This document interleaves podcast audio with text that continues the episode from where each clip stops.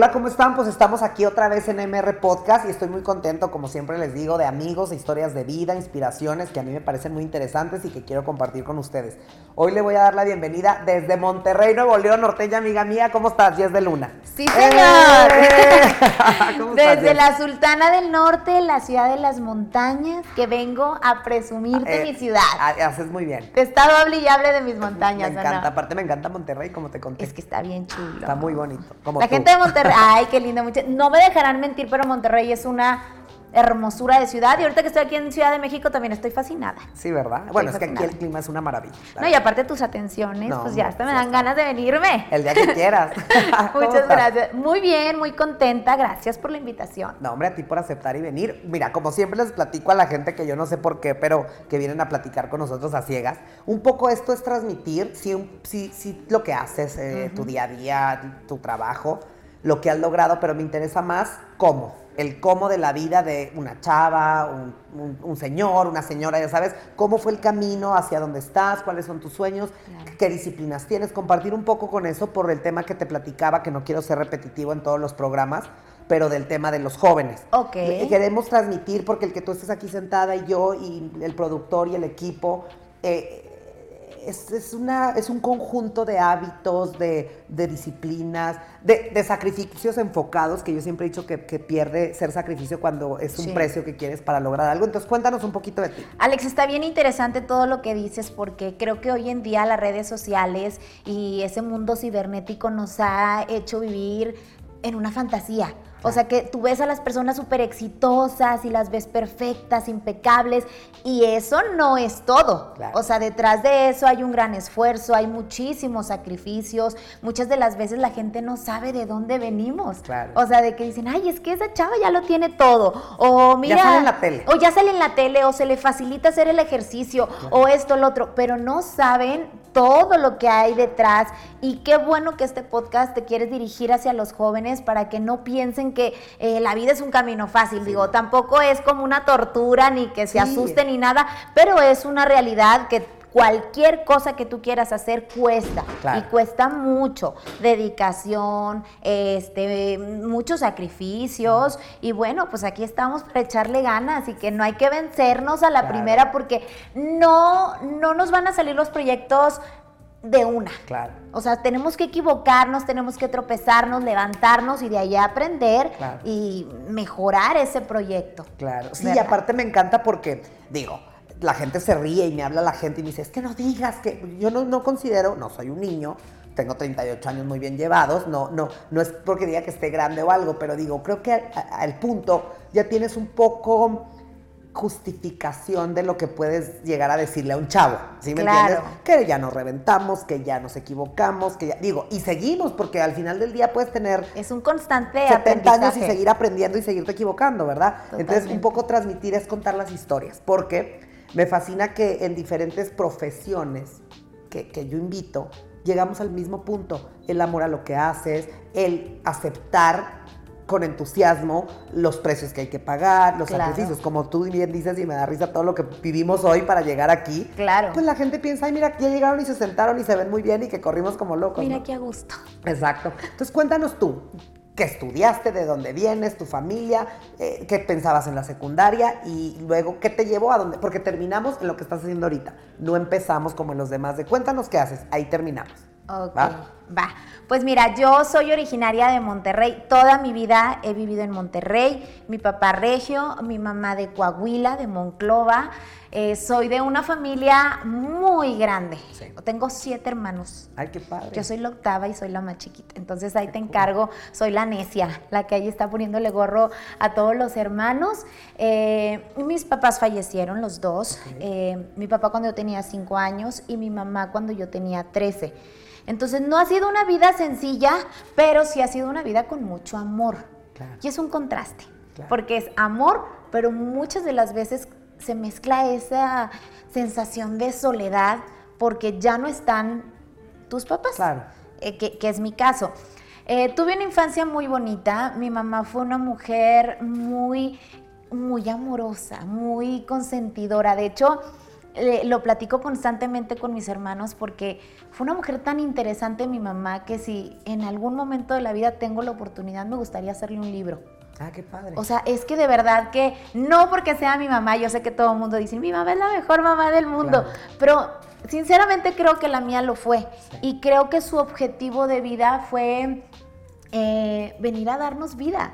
A ocho hijos, tengo alrededor de 19 sobrinos. Qué risa. Sí, no, no, una familia gigantesca llena de amor. Y digo, Guadalupe, porque así se, llama, se llamaba mi mamá. Digo, ¿cómo hiciste las cosas tan bien? Ya son 18, 19 años de que falleciste y que tus nietos que no te conocieron saben de ti, saben cuál es tu fruta favorita, cuál es tu color favorito y que ubican perfectamente a su abuelita, ¿no? Entonces, algo muy bueno hizo mi mamá conmigo, con mis hermanos, con los nietos que sí alcanzó a conocer y todo, para que ella siga presente y para que tenga una familia tan unida. Claro, como todas las familias, de repente y nos andamos agarrando de las greñas y demás. Este, pero bueno, toda esa infancia fue muy bonita. Eh, pierdo a mi papá a los cinco años. Muchas veces me dicen, es que ¿por qué no hablas tanto de tu papá? Es que casi no lo conocí. Claro, sí, y van pasando los años y me van contando mis hermanas eh, lo que yo era para mi papá. Era su niña mimada y todo. Quisiera acordarme, quisiera pero no. Y curiosamente tengo más de la familia de mi papá si hablamos de, del físico, pero toda la actitud de mi mamá y de la familia de mi mamá, que era más así como más em, platicadora, mi mamá era bien amiguera, era pues una mujer, como se dice coloquialmente, bien argüendera. Claro. Entonces creo que eso... Sí, como es en el norte. Como, es en el norte. Creo que yo se lo heredé a mi, a mi mamá. Este, y pues nada, mi adolescencia fue muy difícil. Sí muy difícil, Alex, eh, porque justo cuando cumplo 13 años es cuando muere mi mamá. Claro. Entonces sí, híjole, estás en esa etapa en la que no eres señorita, no eres no eres adulto, no eres una niña, estás como que en esa edad en la que no sabes ni qué onda. Sí. O sea, ni, no sabes ni cómo vestirte porque la ropa de niña no te queda, la ropa de grandes no te queda, tu cuerpo está en un proceso de evolución, em, te sientes confundida, te sientes grande, pero no lo eres. Entonces, em, no tuve problemas de inseguridades, pero sí tuve problemas de depresión y que yo no sabía que era una depresión. Entonces me acuerdo que lloraba todos los días, sin saber por qué. Obviamente a mí me cambia la vida al irme a vivir con mi hermana, que por supuesto que estoy muy agradecida con ella, pero em, en su momento fue una etapa muy difícil porque mi hermana era muy estricta conmigo. O sea, para mí era la bruja del cuento. No, y aparte cuando era tu mamá, para un tema de autoridad, pues es tu hermana. Y lo imagínate, yo una niña súper mimada, que yo creo que el gran error que tuvo mi mamá, por decirlo así, fue que me haya mimado de más. Porque cuando ella ya no está, ahora sí que me enfrento a una realidad en la que, por ejemplo, eh, no sé, yo tengo una hermana que me gana por un año y medio. Entonces, mi mamá nos dividía los quehaceres del hogar. Claro. Entonces mi hermana siempre fue muy hacendosa y yo la verdad no. O sea, yo la verdad no. Entonces mi mamá hacía trampa, recogía por mí y le decíamos a mi hermana, que yo, o sea, que, yo, que yo ya había acabado. Ah, no, pues sí te dejó difícil la tarea. Bien difícil, porque cuando me voy a vivir a casa de mi hermana, dividíamos las, las tareas este, con mi hermana, con mi sobrina, que tengo una sobrina que yo le gano igual por un año y medio. y, o sea, tu hermana más, la mayor. Sí, yo, o sea, mi hermana la mayor me gana por, eh, por 16 años y luego la otra por 15, que es con la que estaba viviendo, ¿no? La segunda. Entonces imagínate que ya al momento de dividirnos y pues yo así como que... Limpia. Pues, pues limpia en verdad, o sea, no. Ahí ya me enfrenté a la realidad y mi hermana fue una mujer de que, ah, no lo sabes hacer hasta que te enseñes, hasta que aprendas. Me río mucho de eso porque le digo que en el norte no te dicen ven, te enseño, aprende, te dicen, enséñese. Enséñate. O sea, qué bárbaro. Así, así me ah, sí. enséñese a manejar y enséñese a vivir y enséñese. Digo, con muy buenos ejemplos, como dices tú. Porque yo dije, mira, yo le digo a mi hermana que no sé lavar los trastes y Y adiós. Adiós. No, no, no, mi hermana. Ah, no sabes, hasta que sepas, Hasta que aprendas. hasta que aprendas y, y dale una y otra y otra vez. Y si lo hacía mal, me salía peor. Porque, oye, una semana más este, lavando trastes. Claro. Una semana más. Y luego deja tú, nos dividíamos la, la cocina. Yo, yo me quedé traumada. Y le digo a mi hermana, me traumaste, pero fue algo bueno, pues. No, o claro. sea, eh, toda la cocina de mi hermana era blanca. Todo, el piso, todo, techos, abanicos. Acabarla de fregar. Todo era blanco. Entonces nos tocaba lavar los trastes un día a mí, un día a mi hermano, un día a mi sobrina. Entonces cuando me tocó a mí la primera vez, yo dije, "Ah, pues lavo los trastes. No, era lava los trastes, limpia la estufa, limpia los muebles, Sí, barre y recoge trapea, recoge la cocina. No, no, no, no, ahí te encargo. Y luego mi hermana era de las de que no, aquí está bien sucio, mira, está No, ceboso, sí, es está que, hay, hay que decir que, digo, no sé porque no conozco, pero las mamás del norte eh, casi te revisan abajo del Ah, no, la claro, alfombra. claro, claro. Entonces, Digo, yo supongo que todas también. Pero yo le agradezco a mi hermana porque gracias a eso, pues soy una mujer que le sabe hacer de todo. Sé cocinar, sé limpiar. No es algo que me encante, pero me Pero defiendo, sabes, pues claro. me. o sea, ah, exacto. Entonces sí fue una adolescencia muy difícil, al grado de decirte que cuando entré en preparatoria caí en una depresión inmensa y estaba demasiado inmadura, me sentía demasiado sola, porque mi mamá tenía dos años que había fallecido, entonces imagínate que yo de niña constantemente me iba a quedar a casa de mi hermana, de mi hermana Blanca, los fines de semana. Entonces pasaron dos años de la muerte de mi mamá, un día me despierto, era un sábado, estaban las caricaturas y yo como que el ambiente lo hueles y así como que yo, ay, ya me voy a mi casa. Y no. Y entonces ahí fue cuando descubrí que ese era mi nuevo hogar, Claro. que yo ya no tenía casa. O sea, que la casa de mi mamá ya no existía, que ya no existía mi mamá, que ya no, o sea, que ya no había otra opción Claro. y tenía que acoplarme a esas cosas nuevas. Entonces fue un golpe bien duro después de dos años abrir los ojos y decir, es que mi vida ya cambió. claro. Y no te habías dado Y cuenta. no me había dado cuenta. O sea, para mí esos dos años fue como que cierras los ojos, los abres y ah, ya pasaron dos años. Que fíjate qué importante te voy a decir, porque hoy tienes a 19 años, dices, de distancia de ese momento, Ajá. más o menos, la conciencia de decirlo, la suerte de estar aquí para platicarlo. Claro. Y la campaña va en, en función a que tengas conciencia. Si tú Sí. eres hoy un niño de 13 años y falleció tu papá o te pasa alguna situación fuera de tu, de tu voluntad, ¿no? Tienes que entender que eso te va a afectar. Claro. Porque hoy todo es como que más fácil y tal. Yo lo digo porque te digo, toda la gente que yo quiero y admiro y respeto es porque ten- tenemos un poco de compasión. Sí. La compasión es compartir la pasión. Sé de lo que me estás hablando, ¿no? Sí, sí, sí. Yo también tuve una depresión, no lo entendí. Hoy te puedo platicar como si fuera... Sí, claro. eh, como decimos allá en Chilame otra.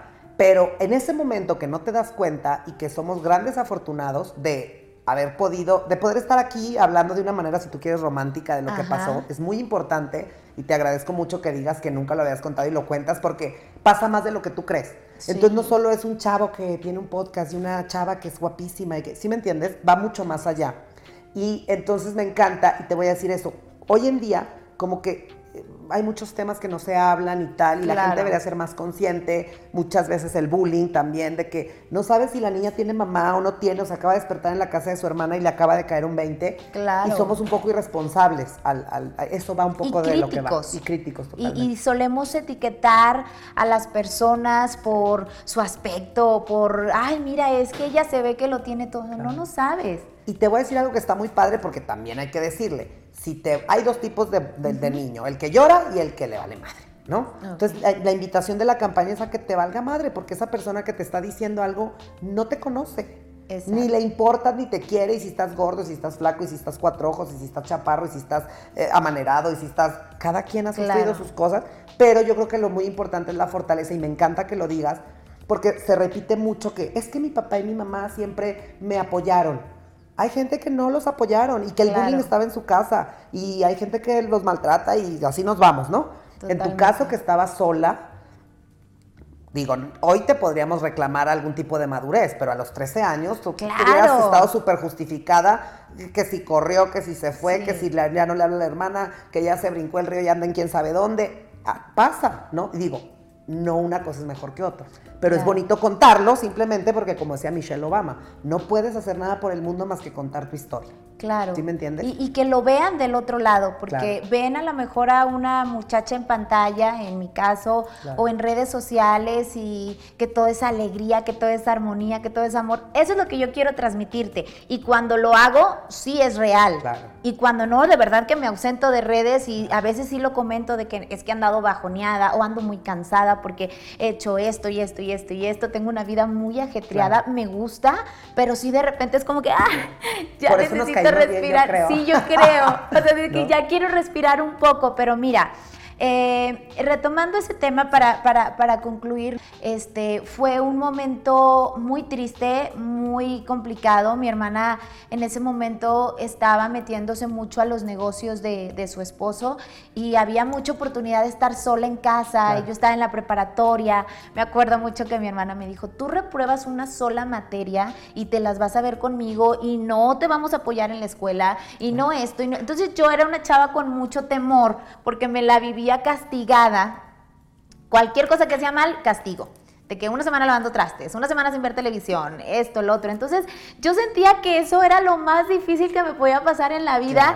En ese momento estaba mucho la, estaba la novela de, Rebelde. Nunca la pude ver porque siempre estaba castigada, pero yo siempre me, sí, siempre me identifiqué con, de, con, mi, con Colucci y decía, es que qué difícil es ser yo. O sea, mi hermana me pone a limpiar, mi hermana no me da amor, mi hermana no me hace cariños como mi mamá. O sea, sientes como que todo el mundo esté en tu contra, traes una revolución ahí de hormonas, estás creciendo, eres, no eres. Entonces, en la prepa conocí a, cuatro personas maravillosas que hasta la fecha son mis mejores amigas, las frecuento, y ellas me ayudaron mucho. O sea, por ejemplo, yo nunca me volví una clase no literalmente, o sea, sí que yo no quisiera entrar. Sí entraba porque tuve cuatro amigas que todas eran bien aplicadas, todas eran niñas de que son niñas de casa, niñas bien. Entonces, eso influye mucho, el con quién nos juntamos. Entonces, me acuerdo mucho que me dice una amiga, Yeka, ponte las pilas, ¿qué te pasa? Y yo en la luna, es más, si tenía una maestra que me decía, tú le haces honor a tu apellido, te la vives en la luna. la luna. Y así tal cual, te la vives en la luna. ¿Cómo te explico que cuando se termine el semestre, reprobé todas las materias menos matemáticas. Menos matemáticas, pero todas las materias las reprobé. todas. Por andar en la luna. No porque me volara clases ni nada. Por andar en la luna, porque yo no prestaba atención, yo estaba, pero no estaba. Pasé matemáticas nada más por un tema de ego. Tengo un sobrino de mi edad, me gana por unos cuantos meses, y todo mundo lo presumía a él no, es que él es bien inteligente, tiene 10 en matemáticas y salió becado de no sé dónde y que no sé. Entonces cuando tú estás en esa edad, em, híjole, el escuchar eso te duele. Te duele porque te, te están comparando. Y, vaya que él era hombre y yo mujer, entonces tú, yo me sentía así como que, uy, o sea, ¿por qué él sí? O sea, y claro que, digo, es mi sobrino, lo adoro y todo perfecto ahorita, hoy por hoy, pero si tú te regresas a esos 13 años, eh, digo, cuando yo tenía 13 años, dices, diablos, o sea, uno tiene que ser bien cuidadoso con sus palabras. Uno como adulto tenemos esa responsabilidad. Hay un libro que, a las personas que no les guste leer tanto, pero que quieran empezar a leer, o sea, leer eh, por primera vez, el libro de los cuatro acuerdos, me encanta porque es muy digerible. ¿Te acuerdas? Sí, sí, sí, que es no supongas. No tomes nada personal. No tomes nada personal. Da lo eh, mejor de ti. Da lo mejor de ti y, y sé impecable con tus palabras. Eso me encanta. Entonces, el ser impecable con tus palabras es una clave, Alex, porque muchas de las veces nos han hechizado, y eso lo, dice el, libro, eh, nos hechizan con ciertas palabras. Y ese, ese, hechizo puede ser para bien o para mal. O sea, suponga, eh, viene un ejemplo ahí en el libro que me gusta mucho, que dice de, una mamá que estaba muy estresada y que la niña andaba cantando y demás, y llega ella a su casa y le dice, ya cállate, cantas bien feo. Adiós. No era literal que la niña cantara feo, sino que la mamá estaba estresada. Entonces, ¿qué fue lo que pasó con la niña? Que esas palabras le hechizaron y no volvió a cantar en público. Ojalá le- alguien me hubiera dicho eso, ¿verdad? Oye, ya sé, pero ahorita... Yo canto bien feo, pero siempre canto. Oye, no, pero lo importante es hacerlo con sentimiento. Eso sí, con mucho Yo, yo sentimiento. también, o sea, yo también, me- o sea, siento que eh, soy cantante No, frustrada. acuérdate que hay nuestro itinerario para que te vayas bien contenta. Te va- vamos a hacernos un dueto. Un dueto, ¿verdad? Ya sé. Entonces, el, el ser impecable con nuestras palabras es muy importante. Si tú que me estás viendo ya estás un poquito más maduro, hay que cuidar mucho lo que decimos, cómo lo decimos. Ahora no somos perfectos y es ahí donde aplica el otro acuerdo de que no tomes todo de manera personal. ¿Por qué? Porque a lo mejor a mí me vas a pescar en mis cinco minutos, pero no es algo en contra directamente tuya. Mira, qué bueno que tocas este tema porque ahí te va la esencia de mi campaña. Si nos ponemos a arreglar las consecuencias, no vamos a acabar No, nunca. pues no. Entonces, qué, qué padre la invitación a los adultos de ser un poco más cuidadosos. Más pero te digo algo, ya estamos echados a... pe- O sea, bueno, estamos ya amañados, prejuiciosos, A, B, C y D. Sí, sí, sí. La campaña va de ir al niño a hacerle entender que los humanos que lo rodean no son perfectos, llámense papás, no sé qué, que no son responsables de nada que les haya pasado hasta esta fecha, pero asimilar la responsabilidad de su vida empieza desde los 12, 13 años. ¿Me Claro. explico? Eres gran afortunada. Supongo que tu mamá siempre se quedó contigo y llegó en forma de esas tres amigas y de esa maestra y de esa hermana y de esos platos que te hicieron ser lo que eres hoy, estoy seguro. Pero va un poco más a eso de la campaña, porque Sí. ya tratando de platicar humanos adultos y no, no, no hemos podido. No hemos Sí. podido ni vamos a poder. El bullying no se va a acabar contigo y conmigo No. haciendo campañas contra el bullying. Hay que hacer entender a los niños que es una falta de respeto y que si alguien me dice a mí A, B, C y D, la responsabilidad de cómo lo tomo es mía. Claro. ¿Sí me entiendes? Si usted llora porque le dice a mí así, mi mamá me educó de una manera eh, eh, en defensa, digámoslo como daños a terceros. Y es que en esta vida les voy a mentir si les digo que todo es así lineal y perfecto y que ah, no, Alex, esta vida es de subir, bajar, subir, Claro. bajar y cuando estamos estáticos hay que preocuparnos. En un momento como el que acabas de decir, nació la campaña. Yo estaba, yo creo que tan hasta la madre, porque Sí, sí, esta opinión y el que te vale, o sea, es de hace poquito. Tengo 38 años.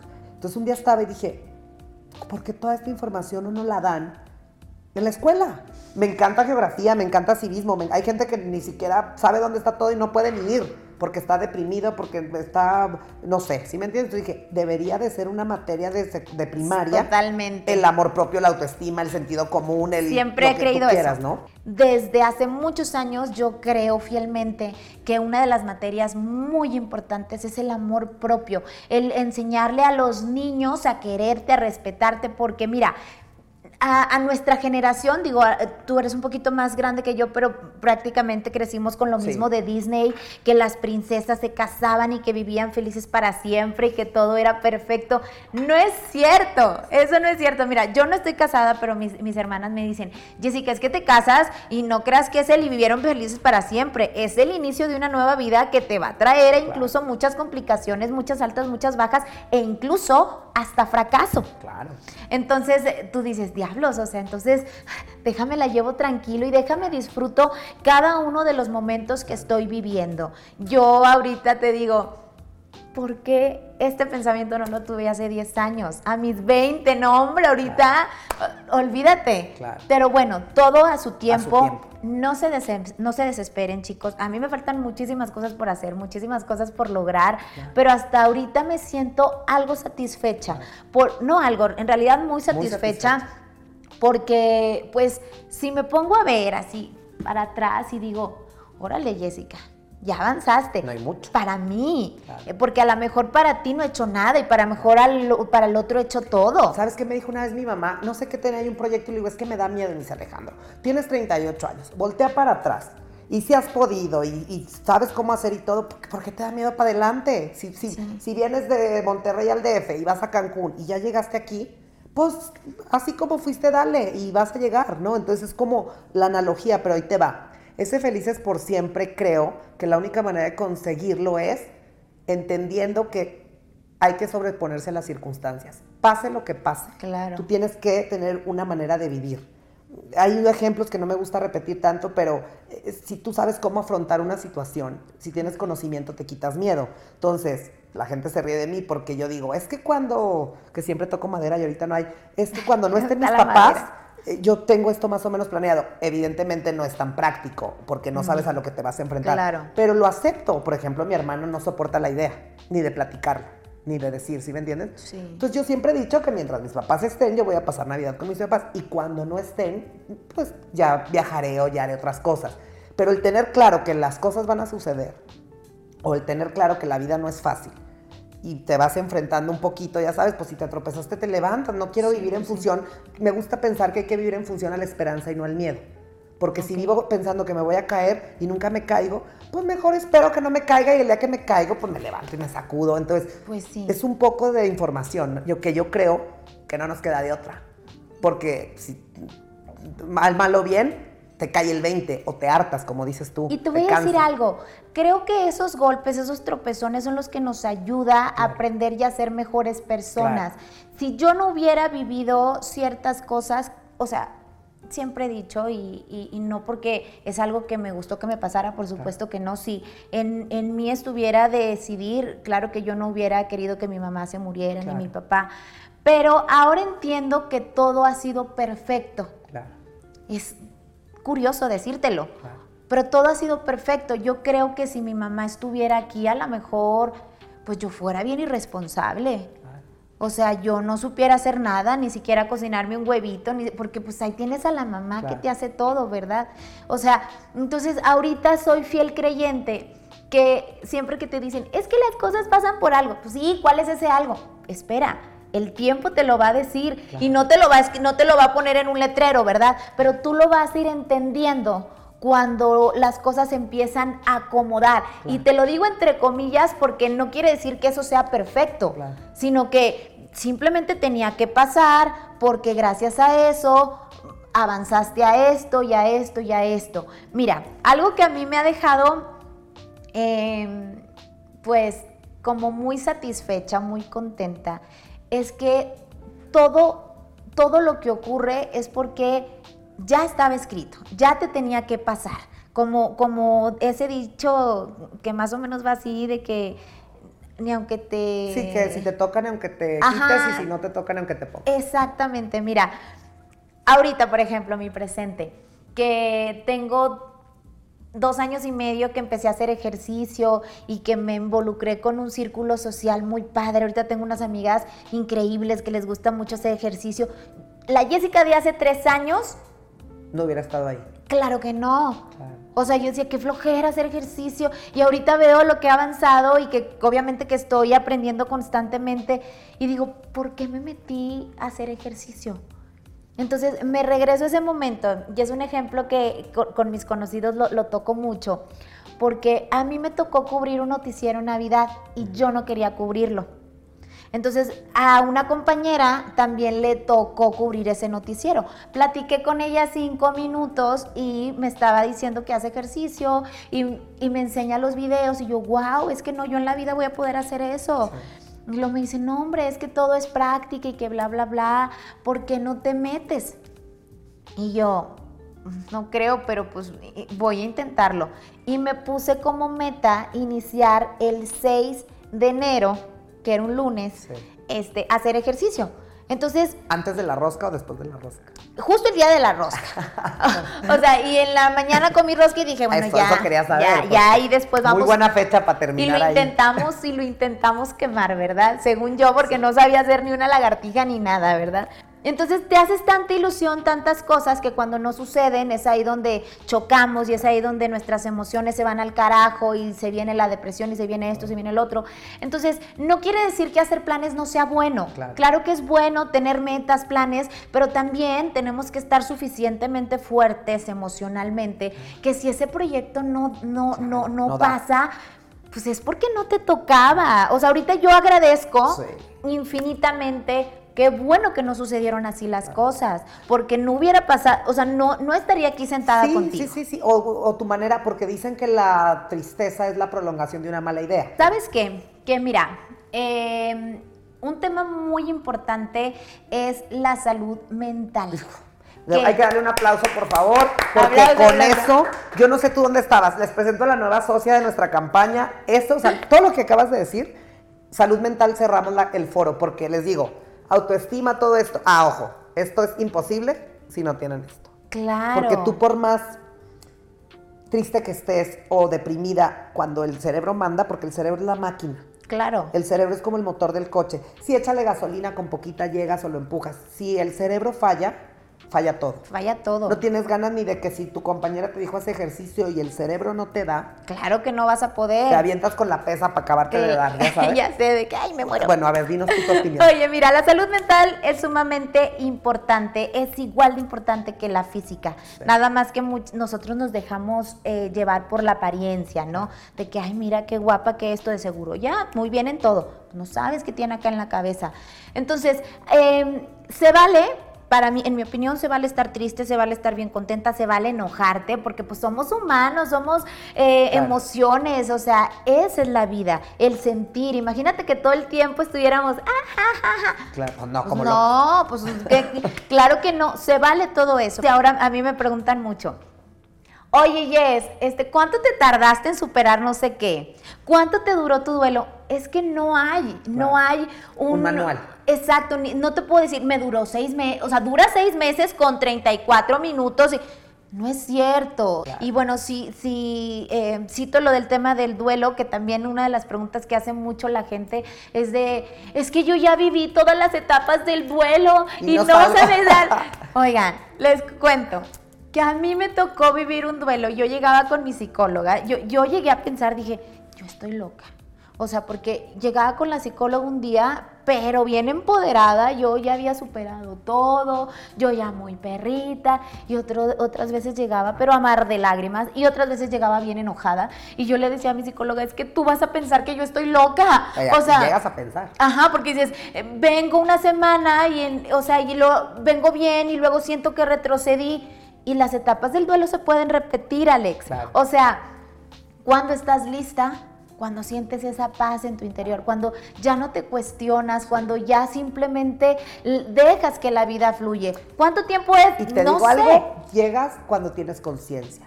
Porque Sí. cuando tú me dijiste que llegaste a un punto en que te hartaste, es cuando tienes conciencia de que lo que estás haciendo Está, Está de hueva. Y si el, el- el cronómetro es la paz, porque la felicidad no es placer, la felicidad es paz. Lo que a ti te dé paz, Claro. ese es un muy buen cronómetro, ¿no? Creo yo. Totalmente, totalmente. Y me encanta esto, espero que a la gente le pueda llegar muchísimo y que se relajen. Miren, la vida tiene de todo, entonces trata de disfrutar lo que más te gusta y lo que no, apréndelo y Totalmente. sácale provecho. Que sea como tu rutina, o sea, todos los días haz algo. Ese Claro. es un poco el mensaje hacia la secundaria. Y te quiero pedir que nos digas, antes de irnos, las tres cosas que le dirías a la Jessica de 15 años si pudieras volver en el, en el futuro, en el pasado. En primera, la agarro y la abrazo y le digo, a ver, Jessica, todo va a estar bien. La vida es bonita, relájate, deja que las cosas fluyan, ponte a estudiar, no pierdas tu tiempo en energía que no te va a traer nada bueno, no seas la víctima, sé la protagonista de tu vida y ya, o sea, Totalmente. déjate llevar, déjate consentir. No, y ahorita a la- a la Jessica de ahorita también estoy trabajando el de que, a ver, no tenemos por qué estar a la defensiva del mundo. Claro. Déjate querer, déjate consentir tantito, déjate llevar. Total, mira, las cosas si van, si van a pasar, van a pasar y se acabó. Claro. Chicos, chicas, el estudio es importante, el amor es importante, el aceptarnos como somos es muy importante. Hay muchas cosas que a esa edad, bueno, me encantaría, no sé, sentarme con esos chavos y explicarles y decirles, a ver, te van a romper el corazón no una vez, sino Miles. miles de veces y no pasa nada, o sea, va a llegar otra persona y si no llega la otra persona, tienes que aprender a amarte a ti mismo, a aceptarte. O sea, son mil temas, Alex, Sí, es que de verdad es que... lo que te digo, lo vamos a resumir porque aparte luego va en un, en un libro los tres consejos de cada invitado. ¿no? Pero pues te agradezco mucho, estoy muy contenta aquí que la chica del clima desde Nuevo León viene a hablarnos de tormentas, de días nublados y de espero que de muchos días soleados de, de tu vida. Oye, es que la vida es como un huracán. Y, y les voy a citar con esta frase. Ya sé que nos alargamos un chorro porque No, está bien, está bien sabrosa la plática. No, pues. Pero el huracán tiene un, un ojo y en la parte del centro del huracán está la calma. Totalmente. O sea, ahí No no, hay nada. O sea, literal, ese hueco, ese ojo del huracán no hay nada. Y si nos movemos tantito, te agarra sus bandas y es toda una revolución y desastres y demás. Pero bueno, como se dice, después de la tormenta siempre llega la calma y esa calma cuesta construirla. Es como llega un huracán y destruye una ciudad y viene la calma, pues sí, pero hay, hay que ponernos a trabajar, a volver a construir, a acomodar, a reparar todo lo que dejó ese dolor, ese huracán. Entonces, todo pasa, chicos. Y hay que disfrutar esta vida porque pues es la única que tenemos. No hay otra. no Pues hay de otra. Pues con ese pronóstico nos vamos a quedar, así es que busquemos la calma y muchísimas gracias por habernos acompañado. Gracias a ti. Pues muchas gracias, espero que les haya entretenido, que les resulte interesante y nos vemos en la próxima. Gracias.